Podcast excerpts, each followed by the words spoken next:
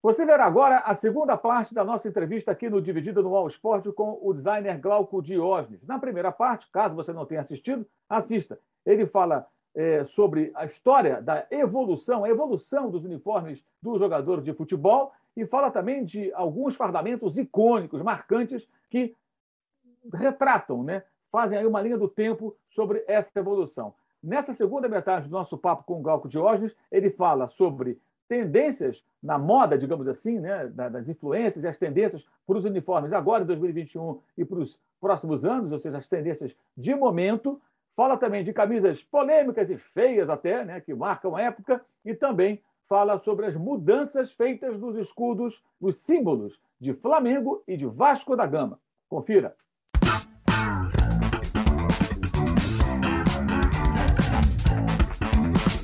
Patrocínio Amstel. Legal. Eu queria falar um pouco agora sobre as tendências agora nessa temporada 2021, invadindo para 2022. É, você já falou do, do, do PSG, né, o Paris Saint-Germain, que usa ali a marca do, do, do, Michael Jordan, que é um braço da, da Nike, né? É, e a camisa desse ano era mais, me parece mais simples, mais tradicional, né? Lisa, azul, aquela gola, é gola olímpica que chama ainda, gola redondinha e tal, né? Isso. É, queria que você falasse um pouco desse uniforme, se há uma tendência de, depois de tantas camisas que vimos ao longo das décadas, com, com digamos assim, mais ousadas, saindo do padrão, algumas voltando a um formato mais tradicional ali, mais, é, é, digamos assim, não seria esse conservador, mas é quase como na moda, né? Que as coisas vão e voltam, né? Acho que no é futebol não é diferente, né?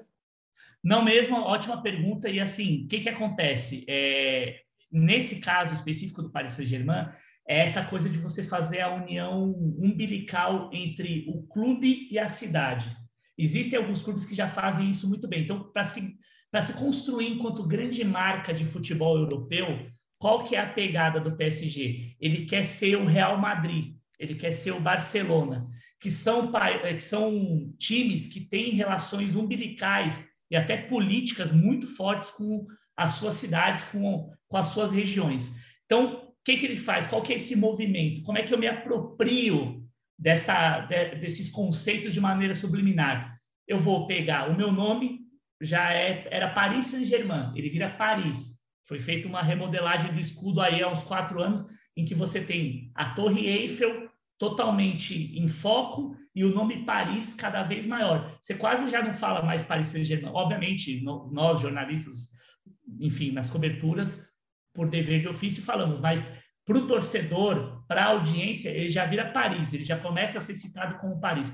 E c'est Paris, é o, o slogan, aqui é Paris, já começa por aí. Aí, na sequência, o que, que eles fazem? Se apropriam da cultura, do, do lifestyle, da moda, do jeito de ser do jovem e da irreverência. E aí, vez ou outra, para além de explorar um uniforme mais alternativo, mais fashion, eles voltam para quê? Para o que a gente chama de heritage, para ancestralidade. Então, eles pegam essa camisa, exatamente como você falou, com essa gola olímpica, que dentro do imaginário, mesmo do jovem, é algo que remete muito àquela, àquele maiô francês, a camisa francesa que está é, sempre exposta como um ícone universal de moda, seja nos catálogos de moda, perfume, etc. E aí pega um tom, que aí é onde está o grande segredo da história, nesse contraste entre figura e fundo, se a gente estiver mostrando aqui, é o tom de azul em relação ao fundo que lembra a aurora boreal, o, a aurora não, o entardecer de quando você está ali nos Campos Elíseos, quando você está vendo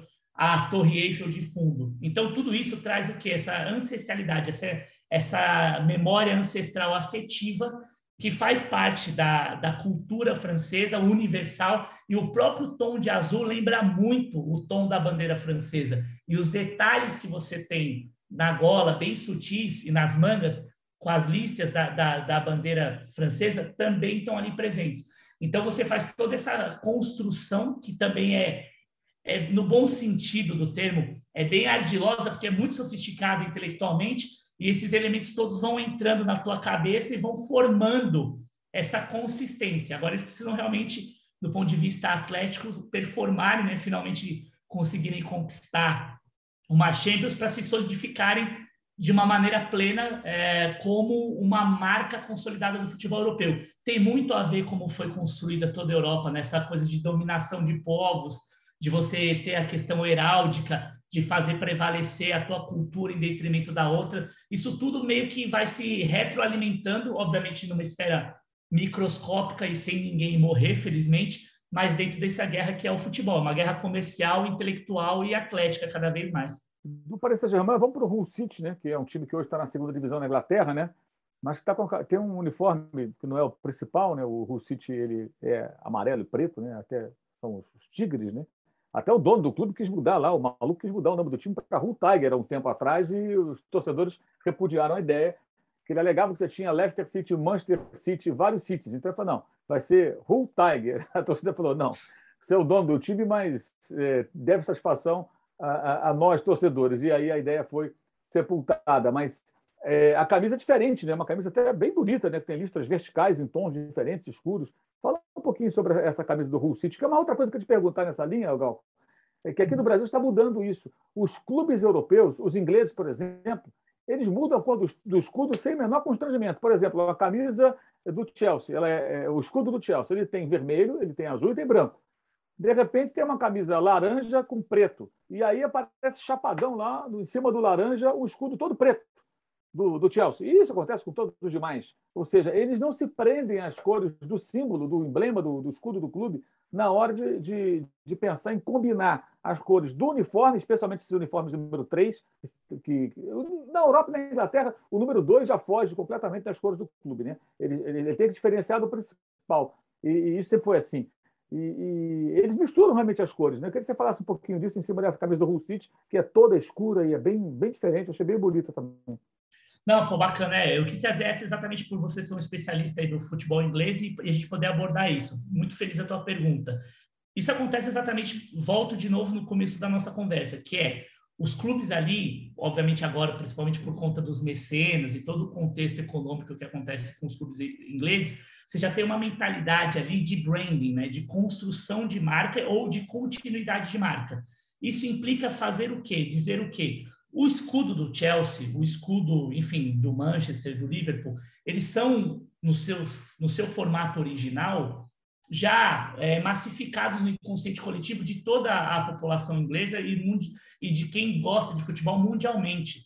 Então, aquilo ali já está muito é, é, forte e consistente. E por estar forte e consistente, você precisa modular, que é exatamente isso: você adaptar e trabalhar os escudos de forma que você consiga garantir a reprodutibilidade, é um princípio básico de design, que é ele precisa funcionar e ser reconhecível na rede social ou numa camisa alternativa. E, além disso, flexibiliza a aplicação. Então, você não fica travado. O que, que acontece também aqui no Brasil, que foi um, um lance bacana que você é, trouxe nessa comparação. O cara vai lá, faz uma camisa maravilhosa, até às vezes número 3, número 4, enfim, o número que for, só que ele está preso por uma questão estatutária retrógrada de ter que aplicar o escudo no seu formato original. Ou seja, todo o trabalho, o esforço intelectual, projetual, tecnológico para se criar o produto, ele cai por terra porque você tem um elemento estranho ali que ele está desconexo de todo aquele conjunto.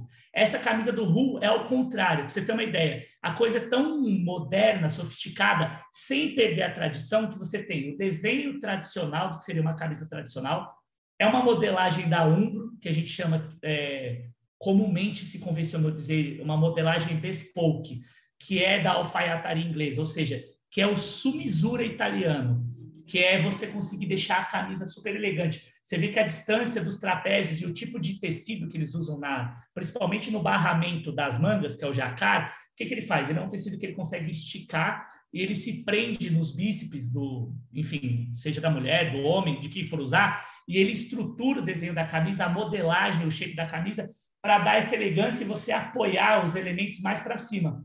Então, nesse contraste que você falou de termos o tom de preto sobre preto, você consegue ter só uma nuance, é uma cor, é uma monocromia, não deixa de ser uma cor só, só que você tem um tom mais claro, você consegue perceber as faixas, e aí que está o ganho de pulo do gato. Se fosse aqui, você ia ter o doido do marketing de alguma empresa falando para aplicar, aplica o escudo, o logo da empresa em branco.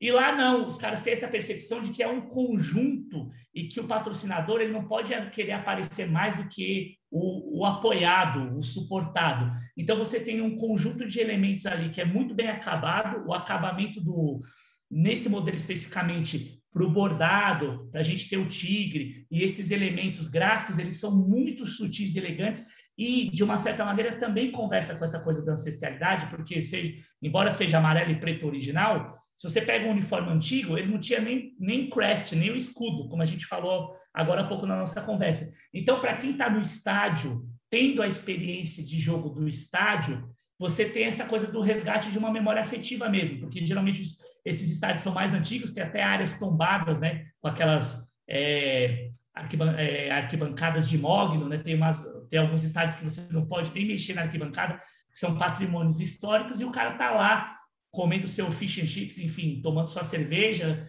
e, e assistindo o jogo e, e, tendo essa memória afetiva de, mesmo em 2021, com uniforme ultra moderno, se ele chegar perto e está trajando a camisa, mas no estádio ele vai ter uma memória afetiva muito bacana de uma proposta inovadora do uniforme é, completamente é, monocromático. Tem só um detalhe aqui, tecnicamente, que é a questão do, da numeração, né? Então, depende muito da circunstância do jogo e do dia. Provavelmente você vai ter um problema na questão do design ali na hora de você conseguir aferir você, enquanto audiência, assistir quem, tá, quem foi que fez a falta ou marcou o gol. Mas para efeito de portar a camisa, de usar a camisa, eu acho realmente um golaço, uma proposta muito bacana, muito inovadora. É, quem também tem uma camisa alternativa nessa temporada, é uma camisa escura, é o Bayern de Munique e ela tem detalhes em dourado. Né? Então, se a gente pensar em preto e dourado, mais um pouco é preto e amarelo. Preto e amarelo é o Borussia Dortmund, um dos maiores rivais do time, pelo menos é aquele que tem duelado com frequência contra é, é, o, o, clube dominante do futebol alemão. É, fala um pouquinho dessa camisa também. É interessante também esse, despreendimento, né? Porque se tivesse uma camisa do Corinthians preta com alguma coisa que remotamente pareça com verde, ah, mas é um azul, mas é um azul esverdeado automaticamente daqui não tem nada de verde, nem que possa parecer verde. E lá tem um dourado, claro, não é amarelo, mas o dourado é um tom amarelado. Quer dizer, se você olhar assim, essa camisa é do Dortmund, não, é do Bayern de Munique. E também eles não, não, não, se, não se agarram a isso, né? É, perfeito. Assim, tem essa coisa da ponto muito bacana. Aqui acho muito difícil que a gente consiga ver isso acontecer em 100 anos, sei lá, muito pouco, ah, vai demorar mesmo. Tem essa coisa do dourado que foge um pouco e a maneira também como eles vendem. E para além disso, tem um fator bem importante também que conta nesse sentido, que é a questão hegemônica, né? Eles estão literalmente passando o carro todo ano. E como você tem essas variáveis de tonalidade, o próprio Borussia, ele, ele trabalha com o uniforme 2, é, ele inverte as cores e fica mesmo predominantemente preto e esse tom de amarelo, é que o tom de amarelo deles é um pouco mais vivo mesmo. O efeito do dourado, dependendo da luz e de como você tá, ele vai ficando mais ocre. E também você tá, principalmente para o público masculino, isso é um estudo que a própria FIFA tem feito, depois eu posso até compartilhar contigo, e as marcas também fazem, tem essa questão também da, de nós homens termos uma percepção da escala cromática menor do que a das mulheres também.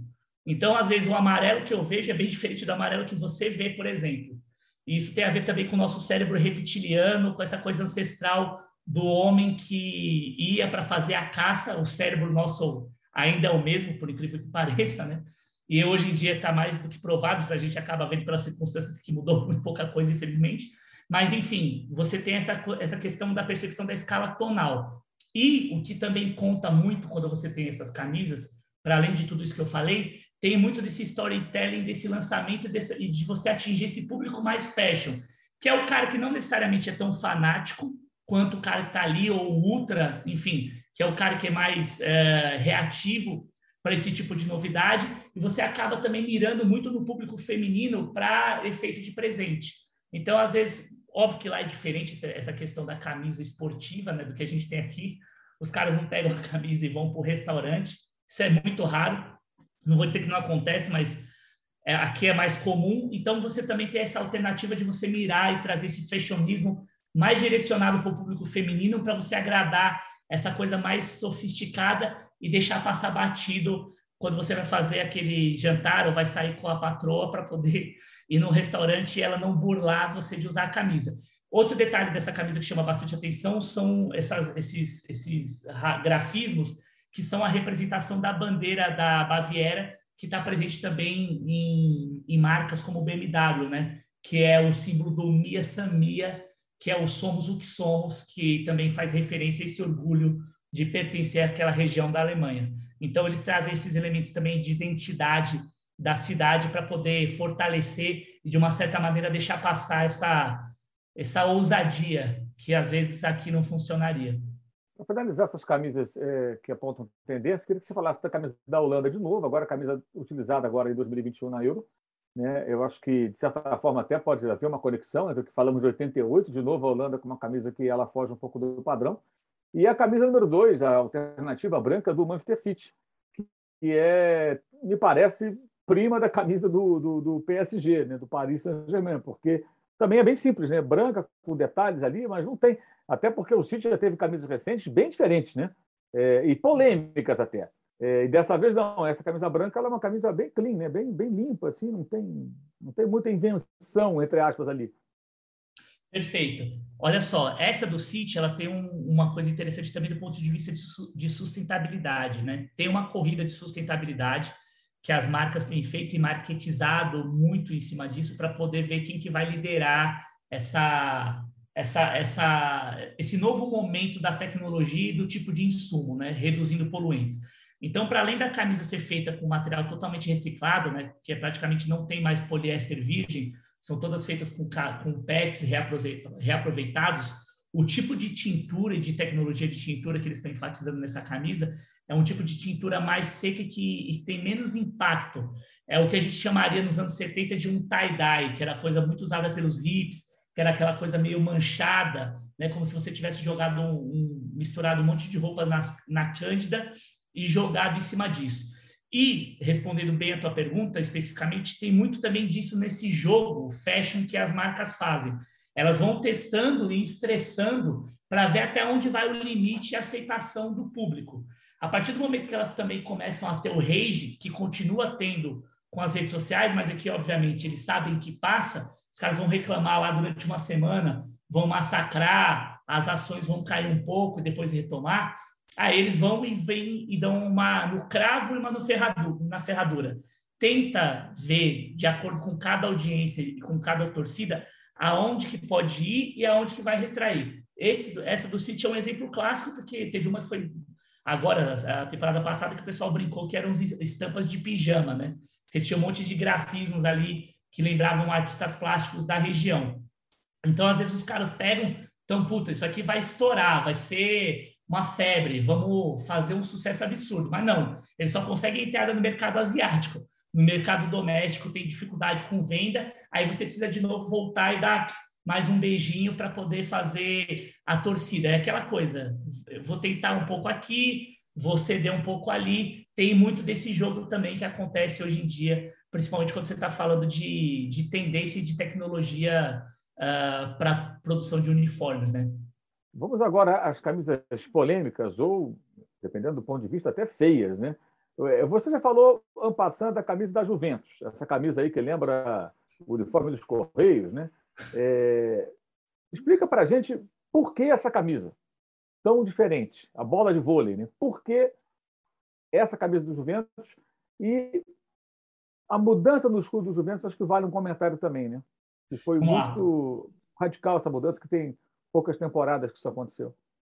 Poucas temporadas. Realmente a, a Juventus ela está puxando uma fila nesse sentido depois que foi adquirida por um grupo multimilionário, né, de investidores e é, essa coisa de mudança tanto do escudo quanto dessa proposta especificamente dessa camisa, se você pegar a relação de últimas camisas da Juventus são camisas que realmente são muito agressivas para o universo do futebol, tem a ver com esse posicionamento de experiência de marca. Qual que é a proposta desse grupo investidor? A proposta é que a marca Juventus ela seja uma marca de experiências cada vez mais. Então você tem ali é, a joalheria Juventus, quando eles fizeram a atualização do, do desse escudo, é, restaurantes de super luxuosos, a experiência da, do próprio estádio novo, que ali é, um, é, O futebol ele é mais uma experiência, mas você tem é, restaurantes, lojas é, carésimas e todo o entorno e uma tentativa ainda muito discreta, obviamente questões que muito além, que é de você conseguir fazer essa associação com a cidade, mas Turim, de uma certa maneira, é muito mais um polo industrial que está dentro do contexto ali é, raiz da Itália do que propriamente um destino turístico. Então, quando tem esse movimento, no sentido de você transformar um clube de futebol, como é a Juve, a, Juve, a La Vecchia Senhora, um dos principais clubes italianos, se não o mais importante hoje, né? Vencendo todo mundo, passando o carro também, contratando e depois mandando embora Cristiano Ronaldo e outros craques. Você trazer essa experiência de marca que vai para além do futebol é uma aposta arriscada, mas uma aposta de longo prazo, é algo de 25, 30 anos. E essa camisa especificamente, ela tem muito dessa conexão com o que é o novo italiano, né? Com o que é o italiano hoje que consome o rap, o trap, que vive a moda, que tem as suas questões também do ponto de vista social, com problema de emprego e também é, com sua, o seu comportamento diante da vida né? onde o futebol é importante, mas ele já não é mais a, a, o ponto de representatividade principal como você já teve nos anos 80 e 90. Então, nesse próprio, no clipe dessa camisa, você tem essa transição entre o, o, o protagonista do clipe, né, ou os protagonistas, mulheres e homens de várias etnias, né, não só o italiano clássico nem a italiana clássica, mas italianos negros, italianos de origem é, asiática, inclusive, fazendo o quê? Ele vai dar um drible, no que ele dá um drible, você tem um corte de câmera para um movimento de skate, né? Que é exatamente essa coisa do, do streetwear. Aí o cara está correndo e fazendo um movimento de braço, no que ele faz o movimento de braço, vem um equipamento de som, com essas caixinhas de som Bluetooth que você tem hoje, que os jovens levam para os lugares e replicando alguma coisa do Spike Lee dos anos 80, sentam e se reúnem em volta da música para é, tomar seu drink, fumar um narguile, conversar sobre a vida, paquerar, azarar. Então, essa tá muito esse mashup está muito difuso, esse caldeirão está muito misturado e a camisa é exatamente essa proposta de disrupção, assim, somos diferentes e ponto. Assumimos que somos e, e, e queremos ser assim. Tem isso nesse mote de lançamento. Então, para a gente é muito chocante. Eu, particularmente, acho que a camisa é, é muito pouco feliz para o meu gosto, né? Para o meu gosto, não é uma camisa que eu usaria. Ela traz alguns grafismos, alguns elementos que são cores que estão presentes dentro da, das cores complementares da Juventus, né? Próprio azul, amarelo que a gente vê em uniformes reserva, fazem parte da ancestralidade e do conjunto de elementos visuais da marca mas é uma, é uma proposta de construção completamente disruptiva, completamente fora da caixa e que não está falando com o público como eu e como você, não, não está conversando conosco. A conversa é com essa galera mais jovem, eles querem entender profundamente o que, que essa galera quer, como é que ele se comporta no TikTok, no Quai, em outras redes sociais que não são redes que nós necessariamente somos habituê. Então, é um outro processo, é um outro momento, é uma outra maneira de ver, vestir e sentir futebol. Qual a sua análise desse fardamento cinza do Atlético Mineiro, Glauco? Cara, então, o Atlético ele vem numa, nesse movimento né, muito parecido com os times que a gente disse aqui, como Bahia, o próprio Santa Cruz, de buscar essa, esse resgate da, da ancestralidade. Não à toa fez essa parceria com a Lecoq Sportif, né, que é o galo esportivo, uma marca que foi muito tradicional nos anos 80, inclusive é, teve muita presença aqui no Brasil para clubes importantes também e está nesse processo de reconstrução e de se reassociar com o futebol, mas eu acho aí uma tentativa ruim, se você comparar, por exemplo, com a do Hull City, né? É uma camisa que, do ponto de vista técnico, deixa a desejar. Você também tem uma questão de contexto do Brasil muito específica quando você está falando de aplicação de marca de patrocínio são culturas muito diferentes do que acontece na Europa. Então, às vezes, o patrocinador ele acaba impondo uma forma de você trabalhar com ele que inviabiliza esse tipo de produto. Então, assim, a ideia né, dessa camisa do Atlético é uma ideia interessante e é uma boa ideia, porém, como várias camisas do Atlético têm acontecido nos últimos anos, ela peca na execução. Ela fica com algo que a gente convencionou chamar, sei que é uma palavra um pouco pesada, mas ela, ela, ela flerta com o tosco, por conta de você não conseguir harmonizar os elementos. Embora utilize o escudo antigo do galo, faça referência a essa questão ancestral, e você tenha também a aplicação dos patrocínios de uma forma mais voltada para o que seria deixar essa monocromia, ela tem problemas técnicos importantes. Ela não fica nem nova e nem é, essa releitura do passado bem executada como a do Hull City, porque a própria modelagem da camisa não permite isso. O tipo de matéria-prima que é utilizado não permite isso. O tipo de aplicação e de aviamentos, que é o nome que se dá para esse tipo de, de solução, tanto para escudo quanto para aplicação de, de patrocínio, não tem a mesma qualidade, né? tanto do ponto de vista de design, estrutura visual, proporção e também harmonia dos elementos. E aí realmente fica uma coisa meio bizarra e ruim né, para um clube que é tão potente e tão, e tão importante na história do futebol como é o Atlético. Aliás, pegando o gancho nessa sua pergunta, se você parar para pensar e ver o design dos escudos brasileiros, a construção dos uniformes brasileiros, ela não deixa nada a desejar para os grandes centros do mundo. Não deixa mesmo. São símbolos belíssimos, conceitos belíssimos, é, composições de cores muito próprias e muito nossas ao mesmo tempo, mas que têm uma universalidade.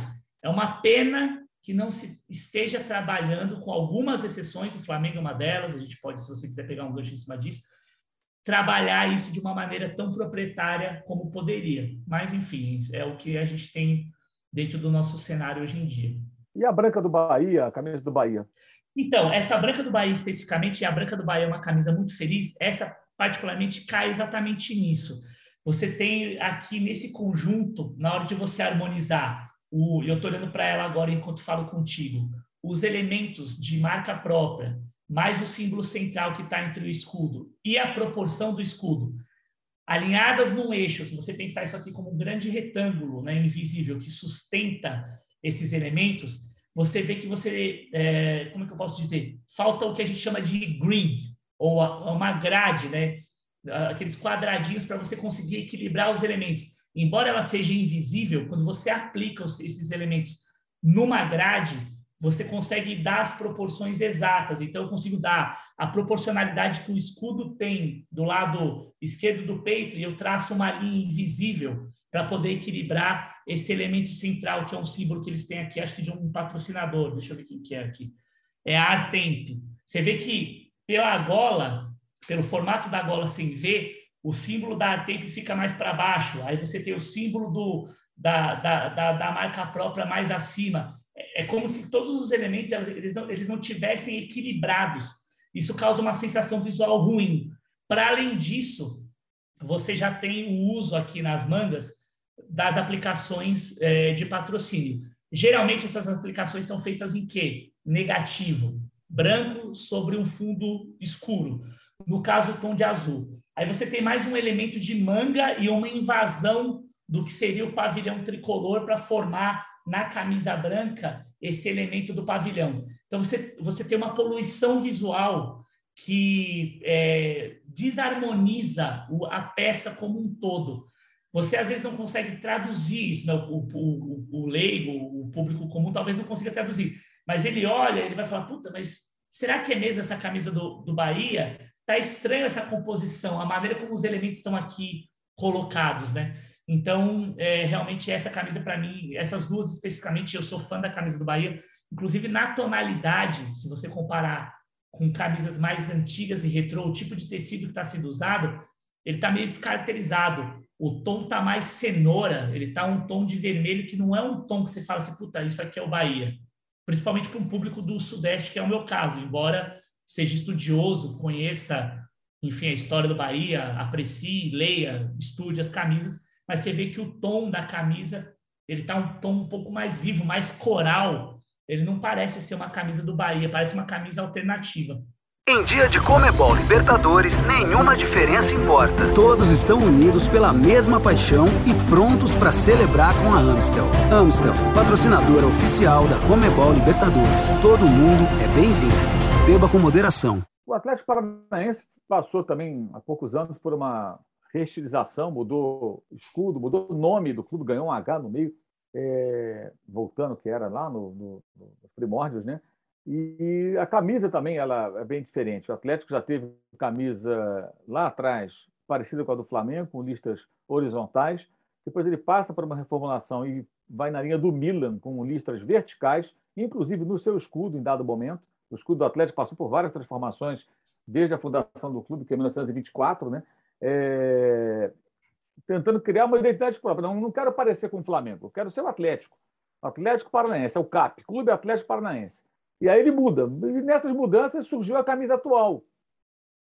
O que dizer da camisa do atual e do escudo também, que ainda é recente?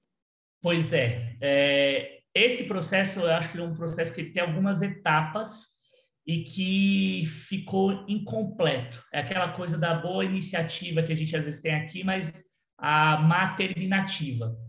Por exemplo, essa coisa de busca da identidade eu acho muito saudável no sentido de você resgatar, porque a exceção do H, embora para a gente complique, principalmente para a questão do português atual, mas era como o time era grafado em 24, né? Você tinha essa coisa da farmácia com PH, o Atlético com TH, então ele quis fazer a grafia até para efeito de SEO, né, de você fazer as pesquisas na internet, quando você falar Atlético, o Atlético quando a gente fala que é Atlético não tem jeito, é o Atlético Mineiro. Ele, ele é por méritos, quer queiramos ou não, quando você fala Atlético, é o Atlético. Você sabe que você está falando do Galo. Quando você fala Atlético Goianiense, aí beleza. Quando você fala Atlético Paranaense, idem. Então, a tentativa do Atlético de se desgarrar do Galo já começa com um naming, que é o nome que a gente dá para o processo de concepção do nome da marca. Então, no naming, eles voltam para sua ancestralidade e fazem a inserção do H. Beleza, nisso aqui um golaço. Outra parte do projeto que eu acho que foi um golaço foi a contratação de uma, de uma empresa especializada em tipografia, que é o tipógrafo, é o designer responsável pela criação dos tipos. É o cara que vai desenhar fontes. Esse aí é o, é o supra-sumo do nerd do design. A gente brinca entre nós mesmos porque realmente esses caras são geniais, né? São os caras que dão é, a forma para a maneira como a cultura é escrita. Então, eles pegaram uma fonte que é uma fonte que tem é, relevância no sentido de e ressonância e também ancestralidade no sentido como eram feitas as grafias, principalmente por conta da ascendência do clube, né? Você tem ali origem alemã no meio, então eu lembro muito também o que seria a letra gótica, né? Aquelas letras alemãs que você tem são meio clássicas. Então essa releitura da estrutura do desenho, da fonte do, do, do, do time é importante e foi muito bem feita. É um estúdio brasileiro, mas que é premiado internacionalmente. Então foram dois golaços aqui. Um, você arrumar o nome e dois, você contratar um, um estúdio para desenvolver a sua identidade visual. Quando que começou a ter problema? Quando eles começaram a fazer separado por setor. Então, o nome foi uma empresa, a letra foi outra, e quando eles foram fazer o escudo, foi uma terceira. Geralmente, eles teriam que ter feito o escudo com uma única. Para quê? Para você conseguir dar mais unidade. Por quê? O escudo, do jeito que está, ele a proposta é que ele fosse um furacão que é o apelido do Atlético. Só que assim, beleza, ele é a estilização, né? Ele é a representação com o mínimo de forma possível do que seria um furacão, para você inclusive usar em rede social. Só que na hora que você encaixa com a fonte, alguma coisa fica sem conversar. E para além disso, uma coisa que para mim é um equívoco é você pegar e usar os elementos do escudo e replicar o escudo dentro da estrutura de modelagem da camisa. Então, que é um recurso que é um recurso meio primário. Você tem o Flamengo, você tem o Corinthians, você tem o São Paulo, vários outros clubes que você tem elementos de identidade do símbolo e você vai reconhecer essas instituições pelo símbolo, mas para além disso, as cores, a combinação e a ordem que essas cores aparecem determinam essa identidade. Por exemplo, se você pegar uma camisa do Flamengo, não precisa ter símbolo nenhum, pega uma gola ali, olímpica, pode ser branca, com uma lista rubro-negra, dependendo da espessura, você sabe que é Flamengo, Fluminense é a mesma coisa, Vasco, idem, entendeu? Botafogo também, com a estrela, que é, um, para mim, um dos principais símbolos do mundo. E o Atlético ainda carece desse melhor aprimoramento. Obviamente que está num processo ainda que a gente pode classificar como inicial, porque faz pouco mais de quatro anos, três anos que fez isso, foi em 18, vai fazer quatro anos, mas é algo que para mim precisa ser mais trabalhado para você conseguir realmente conseguir construir essa identidade e se desassociar do Atlético Paranaense, do Flamengo, enfim, de outros clubes que você já teve associado, porque senão fica uma coisa muito pueril. E, e outra, é difícil de você trabalhar modelos novos. Você fica com uma com um elemento muito forte e pouco flexível para você poder mudar. Dá para mudar? Dá. Você pode trazer um artista plástico, misturar com um ilustrador, sentar, fazer uma rodada de brainstorming, pegar umas referências. Mas aí que tá, como você está construindo identidade, quem pode fazer isso? O Flamengo pode. Ele pode pegar umas listas rubro-negras que nem teve há, um tempo atrás e botar como se fosse Mengo é, e fosse a vibração da torcida que eles fizeram agora, faz uns três anos. Enfim, clubes que já têm essa identidade mais solidificada podem brincar mais com certos limites. Outros que estão nessa construção têm que esperar essa maturação para poder é, ousar, e é o caso, na minha visão, do Atlético Paranaense. Glauco, é, queria que você falasse um pouquinho da camisa de goleiro da Umbro, né? e aproveitando o gancho dessa camisa, você que gosta de jogar no gol, inclusive, né? uhum. falasse sobre a evolução dos uniformes de goleiros. Né? Os goleiros usavam camisa negra, preta no passado, depois, eventualmente, cinza. É, aí, nos anos 70, surgem algumas camisas coloridas, a partir do Raul, com a camisa amarela, que foi um negócio totalmente acidental, digamos, né? nos anos 60, ainda lá no Cruzeiro Atlético. E, e aí veio toda uma evolução. Qual a camisa mais marcante de goleiro? Teria sido aquela do Homem-Aranha, dos anos 90, ou aquela é a mais feia? Fala um pouquinho sobre camisa de goleiro, pegando como gancho essa da Umbro aí, que me parece que não é bem um sucesso de crítica, não. Né? Pois é, pô, as camisas, pô, o goleiro, né, o louco, né, o deslocado, ele, é, ele, era, ele era esse elemento quase que folclórico também do futebol. Né? Então, uma maneira de se destacar era realmente começa a acontecer nesse período por conta desses malucos como o próprio Raul e tal, no começo dos 80 até 90 com Chilaver, Navarro Montoya, você não tinha muito essa coisa do regramento. Você chegava até absurdos de você ter o Chilaver, por exemplo, pegando esse gancho para chegar na camisa da Umbro, é, tendo um patrocínio próprio de camisa, que era uma maneira de você acomodar e ter uma estrela ali no teu time e conseguir agradá-lo e pagar os salários. Enfim, era o contexto dos anos 90. Isso acontecia muito, de você ter o cara com patrocínio próprio que às vezes ficava acima da hierarquia do clube, né? Essa camisa da Umbro, que infelizmente, é, do ponto de vista de execução, não é das mais felizes mesmo, ela é meio que esse, ela é uma tentativa de uma reinterpretação do que acontecia muito nos anos 90, inclusive com essa coisa que você citou, de você eventualmente ter algum elemento é, de comics, como foi o Homem-Aranha, que depois as empresas começaram a cortar à medida que os licenciamentos ficaram mais sofisticados. Mas esse caso da Umbra é bem emblemático porque ela tenta fazer o quê? Ela ela ela está fazendo uma ode a si mesma, porque as camisas de goleiro da Umbro realmente dos anos metade dos anos 80, 90 eram camisas que todo menino que tentava ser goleiro ou que gostava da posição de goleiro queria utilizar pela maneira como os grafismos, os elementos eram acomodados. Então, você, embora você tivesse ali uma maximalismo, né, um excesso de elementos muito grande na camisa, com cores, contrastes, formas geométricas que formavam uma grande tela e davam esse efeito assim de altivez até para o goleiro. Nesse caso aqui, eles foram bem felizes no sentido de partir do, do diamante, que é o símbolo da Umbro, né? o Double Diamond. Então, eles recortam o diamante e a partir dele eles vão fragmentando, rotacionando, jogando com essa coisa geométrica e tentando jogar algumas cores que não tem muito sentido. E aí customizaram essas camisas para os times brasileiros que eles atendem aqui e botaram só os escudos. É uma camisa que ela, ela atende a questão do regramento é, pela, pelo contraste e por ser totalmente oposta a que os juízes, jogadores adversários e os jogadores da sua equipe estão utilizando? Sim, ela atende essa demanda. Mas do ponto de, de execução, podemos dizer que ela é bem pífia. Ela ficou muito ruim porque a paleta de cores não é feliz, a maneira como as combinações é, acontecem, não são felizes, e você não consegue ter esse efeito que você conseguia ter nesse período.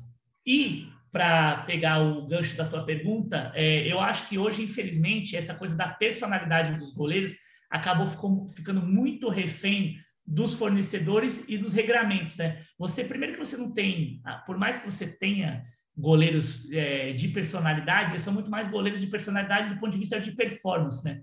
Você não tem uma grande personalidade é, enquanto goleiro, como você já teve nos anos 90 na América do Sul, na própria Europa, caras que eram mais atitudinais e que realmente batiam de frente, jogadores que nós estávamos acostumados tanto de linha quanto de gol. Isso influencia também nesse processo. O próprio Rogério Ceni, recentemente, talvez tenha sido o último a fazer isso, era um cara que contratava designers amigos dele para desenvolver essas camisas. O Navarro Montoya fez isso com aquelas camisas icônicas que você tinha do caminhão e o Rogério reinterpreta. O próprio Chilaver, que era o Bulldog, usava até camisa com, com ombreira para lembrar um pouco do que seria o trapézio de um, de um pitbull ou, ou de um cão mais raivoso. Então você foi perdendo muito isso. Hoje em dia você tem até nas cores, cores que são armadilhas para os goleiros, porque naquela fração de segundo entre o olhar a bola e ver o posicionamento, você tem roupas fluorescentes é, em pink, amarelo, que eu acho ruim. O Zete fazia um trabalho bem interessante nos anos 90 por ser pintor, no período que ele quebrou a perna no Palmeiras, ele foi pintar como terapia e ele começou a desenvolver as próprias camisas, né? E ela tinha uma parte preta predominante e tinha alguns elementos visuais, alguns grafismos que eram interessantes. E isso atrapalhava também os batedores naquela fração de segundo, principalmente naquela época em que os estádios tinham aquela luz chamada luz de boate, que o Galvão Bueno sempre brincava, né? No sentido de as câmeras aqui recuperam a iluminação, mas está uma escuridão, amigo. Então, isso daí também mudou muito. O goleiro não tem tanto mais voz ativa, e nem sei se eles estão interessados também nesse processo, no sentido de você fazer uma collab, né? Associar sua marca de goleiro com a produção do, da, das camisas, o que é uma pena. Eu acho que as camisas dos goleiros perderam muito do charme e da, e da identidade que tinham, né? Nesses anos 90 e 2000, que eram bem interessantes, eram camisas realmente loucas ali. Você pega o próprio mexicano, sempre me esqueço o nome dele, o baixinho, Jogou Jorge Campos. Jorge Campos, que ele pegava os grafismos mexicanos e ele usava também camisas muito maiores para poder enganar os batedores, né? Ele era um goleiro muito baixo e franzino, ele usava o uniforme dois números maiores para poder realmente criar essa aura de alguém que era muito maior do que verdadeiramente era, né? Então cada um usava as armas que tinha. Glauco, eh, você passou pelo assunto, eu queria que você falasse sobre isso também, as mudanças sutis, né? A da Juventus, do escudo da Juventus, a do Atlético Paranaense, são mudanças mais pesadas, né? mais bruscas, né? São escudos completamente novos. Mas o Flamengo mudou o seu, o seu símbolo, o CRF, o monograma sofreu ajustes agora há três anos aproximadamente, né? É, no início causou uma certa estranheza, mas hoje, olhando um e o outro, me parece muito evidente que está bem melhor, muito melhor. É, e o Vasco fez agora, recentemente, já agora em 2021, agora em agosto, é, também alguns ajustes no seu, no seu escudo. É, eu queria que você falasse um pouquinho sobre isso, a importância de uma modernização, seja ela sutil, mas uma adequação até para fins mercadológicos também, identidade visual, que aliás é um negócio meio bizarro, né? É, você vai mexer na cor de um logo de uma empresa, é, é, ou numa pequena lista, distância entre uma letra, aquilo ali é um padrão. Você vai imprimir um anúncio numa revista, vamos pegar aqui, a revista está até sumindo, gente, infelizmente, mas a gente trabalhou com revista. O cara vai. Aquilo é um padrão, aquela cor é aquela cor. Se uma revista publicasse um anúncio de um determinado, uma publicidade de determinado anunciante, e o vermelho que fosse impresso ali fosse diferente do vermelho daquela marca, o anunciante ia lá e reclamava: olha, isso aqui eu não vou pagar. O meu logo não é esse, o meu vermelho não é esse vermelho clarinho, é um vermelho mais forte, por exemplo. Né? E os clubes de futebol, é, de fato, eu vi um vídeo seu no seu canal, aliás, o Glauco tem um canal no YouTube, eu quero que ele fale também sobre o canal dele. E, e, no vídeo que você fala do escudo do Flamengo, do, do símbolo do Flamengo, do CRF, o monograma, a evolução, percebe-se de fato que ele mudava de acordo com o fabricante. Mudava o fabricante de camisa do clube e cada um fazia de um jeito. É, e os clubes de futebol, me parece só agora, recentemente, começaram a se ligar que aquilo ali é um negócio, entre aspas, sagrado, não se mexe naquilo. Se de uma empresa não muda a mexer do clube de futebol, uma empresa tem importância comercial, claro, é, é, muita importância imensa, mas o clube mexe também com o sentimental, né? São milhões de pessoas que veem aquilo ali como uma coisa faz parte. Da... Ninguém tatua no corpo, mas eu não desconheço, né? Símbolos de empresas. No clube de futebol você faz a tatuagem, né? Você coloca na pele ali para carregar até a morte. E aquilo não pode ficar mudando toda hora. E mudava, né? Agora me parece que eles estão disciplinando melhor. E aí tem esses dois exemplos aí, o do Vasco e do Flamengo, diferentes, mas ajustes me parece que são muito necessários num contexto do mercado tão importante e, e, e cada vez maior. Ah, sem dúvida. Pô, excelente pergunta. Realmente, o, o trabalho que o Flamengo fez, eu conheço o designer, né, tive o prazer de ficar amigo dele, veio por iniciativa muito do Antônio Tabet, que tem uma visão de design bem importante. Eu tive a oportunidade de falar com o Antônio naquela época. Era algo que ele já queria mudar há muito tempo e, e era travado. Só que do ponto de vista, como você falou, do, na a, a boca pequena, a coisa era feita à revelia. Por quê? O que, que acontece? Nesses processos que você tem de padronização de arquivo, se você não tem o chamado guardião de marca, o cara que vai cuidar da tua marca dentro da tua instituição, ah, pega lá qualquer um. O cara manda o logo em Word, por exemplo, que não é nem o formato adequado para o fornecedor. E o que, que acontecia com o caso específico do Flamengo que a gente detectou naquele vídeo? E, obviamente, o pessoal que fez o desenvolvimento, né? Eu só fiz a matéria, no caso, o vídeo explicando é que toda vez que eles trocavam de fornecedor, nessa troca, geralmente a cisão não era a mais amigável possível. E o pessoal que trabalhou durante, sei lá, cinco, três, seis, enfim, o tempo que ficou produzindo aquele material para o clube, não disponibilizava os arquivos de volta. Então, invariavelmente, quando se chegava alguém para fazer o trabalho para o clube, você tinha que recorrer a uma pessoa lá dentro de algum departamento que não era especializada e ela dava versões as mais variadas. Então, o escudo do Flamengo chegou a ter dezenas de variáveis de aplicações e todas elas erradas. Você sabe por quê? Eu vou te explicar, porque às vezes eu já fiz isso no começo da minha carreira. Você recebe o logo do, do teu cliente ou do teu, enfim, de quem você está fazendo o trabalho, e a pessoa não tem um arquivo que a gente chama de arquivo vetorial. O arquivo vetorial ele é uma unidade matemática, né, para quem não entende, que você consegue aumentar, diminuir sem perda de qualidade. Quando você tem uma imagem, ela é um bitmap, é um mapa de bits. Então, são esses pontinhos que você tem na tela do computador que você nem vê mais. Quando você estica isso, ele fica todo blur, ele fica todo embaçado. Aí, o que, que acontecia? Geralmente, eu, como designer, recebo um escudo desse, o que, que eu faria? Eu ia lá e retraçava. Por mais técnica que eu tenha, habilidade, funcionalidade com a ferramenta, eu nunca vou conseguir garantir a reprodução daquilo. E aí, o que, que o Flamengo faz?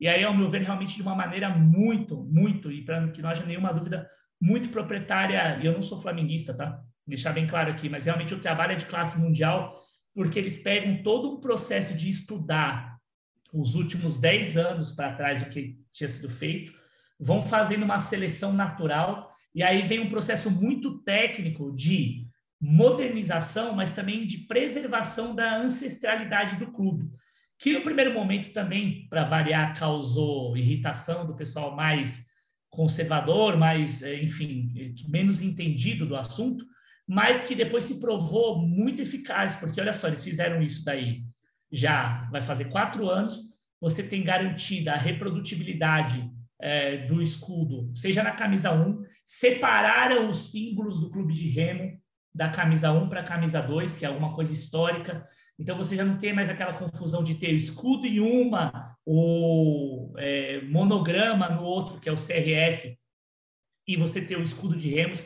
Então você consegue fazer o quê? Com isso você organiza e hierarquiza os símbolos do clube e dá funcionalidade. Então, quando vai chegar um fornecedor hoje para fazer, pode ser que, sei lá, a Adidas sai amanhã do Flamengo, veio outro fornecedor, o fornecedor chega, ele recebe um pack na, na mão de tudo que ele pode e de tudo que ele não pode usar. Quais são as cores alternativas, quais são as cores proibitivas, se eu posso rotacionar ou não o escudo. Então, tudo isso daí garante e preserva esse patrimônio. O, o escudo de um time é um grande diamante, é uma grande joia que tem que ser cuidado com o máximo carinho, né? Então, esse trabalho do Flamengo, para mim, é um dos melhores trabalhos que foram feitos nos últimos anos. Se vocês pararem para ver também no meu canal ou em outros lugares, vocês vão ver que tem um processo de modernização dos clubes. O Barcelona fez um, só que foi barrado. Eu também falo sobre isso, foi barrado. Eles tinham um escudo novo aí, que não tinha mais o, o as, as iniciais, né? é, FCB, não tinha, ia ser só o escudo mesmo, para você poder garantir essa aplicação, principalmente para a rede social. E o, e o ganho e o gancho do Vasco, que até demorou um pouco mais para fazer, mas é exatamente isso. É como é que você faz isso dentro de um contexto e, e de um formato, né? O símbolo do Vasco é bem mais complexo e é um dos mais complexos que a gente tem dentro do cenário brasileiro e com muitos elementos. Então, como é que eu consigo trabalhar da melhor maneira possível, modernizar isso, sem descaracterizar e sem ferir as origens, né? Eu, eu, eu acho que o trabalho que foi feito para o Vasco é um trabalho bom, não é um trabalho do nível que foi feito para o Flamengo, eu acho que está bem distante, até porque o Vasco tem outras marcas é, complementares que são de basquete, de outros esportes e de outros produtos que o Vasco anuncia e que, de uma certa maneira, não, não foram feitos por essa mesma empresa. Essa empresa fez só, só entre aspas, né, esse trabalho de modernização da identidade principal do Vasco. Mas quando você faz um trabalho desse grau, desse nível de importância, o principal que você tem que fazer também é pegar as submarcas, né, hierarquizar essas submarcas para que todas façam parte do mesmo guarda-chuva e tenham essa mesma unidade. O Flamengo conseguiu fazer isso, de novo. O escudo do Flamengo é bem menos complexo, mas se você parar para perceber com detalhes os ajustes que foram feitos, Parece que são mudanças é, mínimas, mas não são. É mais ou menos comparar como a gente se veste hoje e você pegar uma roupa sua dos anos 80. É literalmente a mesma coisa, porque o logo, o escudo, é um ente vivo. Ele vai atravessando o tempo, assim como a gente, e ele vai se adaptando ao, ao, ao tempo presente. E no caso do Flamengo, outros clubes brasileiros também fizeram um trabalho bacana, mas o do Flamengo eu acho que é o principal case brasileiro nesse momento, de readequação, reposicionamento e redesign de marca. Bloco Diógenes, qual a dividida que o design no futebol, no fardamento, no uniforme do futebol, não pode perder? Cara, excelente pergunta. Ele não pode perder é, a crença e a essência daquilo que precisa ser feito para a marca, para além do que seria a imposição de um dirigente ou de uma diretoria A ou B. Por que, que eu estou falando isso? Porque às vezes, muitas vezes, a gente acaba importando modismos que vêm de fora, né? principalmente da Europa, acaba metendo os pés pelas mãos para poder seguir uma tendência que a gente nem entendeu direito, nem sabe o porquê de estar tá sendo feito, e isso acontece muito no Brasil. A gente citou aqui o case da Juventus. A Juventus criou uma nova identidade de marca que vai para além de ser um escudo, porque ela virou uma marca de experiência, onde o futebol é o core business, é o, é o, é o negócio central, mas ele não é o principal mais. Ele não é só, perdão, ele não é o único. E aqui, às vezes, a gente quer pegar e já sair fazendo as coisas sem nem pensar o porquê. O trabalho do designer é um trabalho intelectual. O, trabalho, o Steve Jobs falava isso. É, good design is a tough job. É um trabalho do pensamento. Não um trabalho de simplesmente você dar beleza para as coisas. É um trabalho intelectual em que você vai organizar informação, estratégia e vai melhorar os seus produtos para poder conversar de uma maneira melhor com a audiência. Então, tem coisas que você não pode se submeter. É melhor simplesmente não aceitar o trabalho do que botar a mão e fazer um trabalho que você não acredita ou que você tem certeza que vai dar errado no final. Esse foi o Glauco Diógenes, ele é designer e é especializado em uniformes de futebol.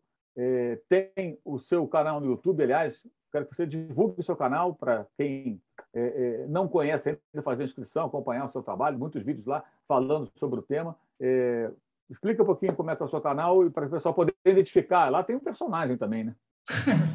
Perfeito. Bom, queria te agradecer novamente, Mauro. Sou um grande fã do teu trabalho, sabe disso, já falei isso várias vezes uma honra estar aqui. Meu canal é o É Quarta-feira, lá eu falo exatamente sobre isso que a gente discutiu aqui, obviamente com mais tempo, mais, mais detalhes, falando sobre o design no esporte, o quanto que ele é importante. As camisas, obviamente, são o, o mote central, mas a gente fala também de chuteiras, de luvas, enfim, de Fórmula 1, de, de como o design ajudou a melhorar o esporte de uma maneira geral.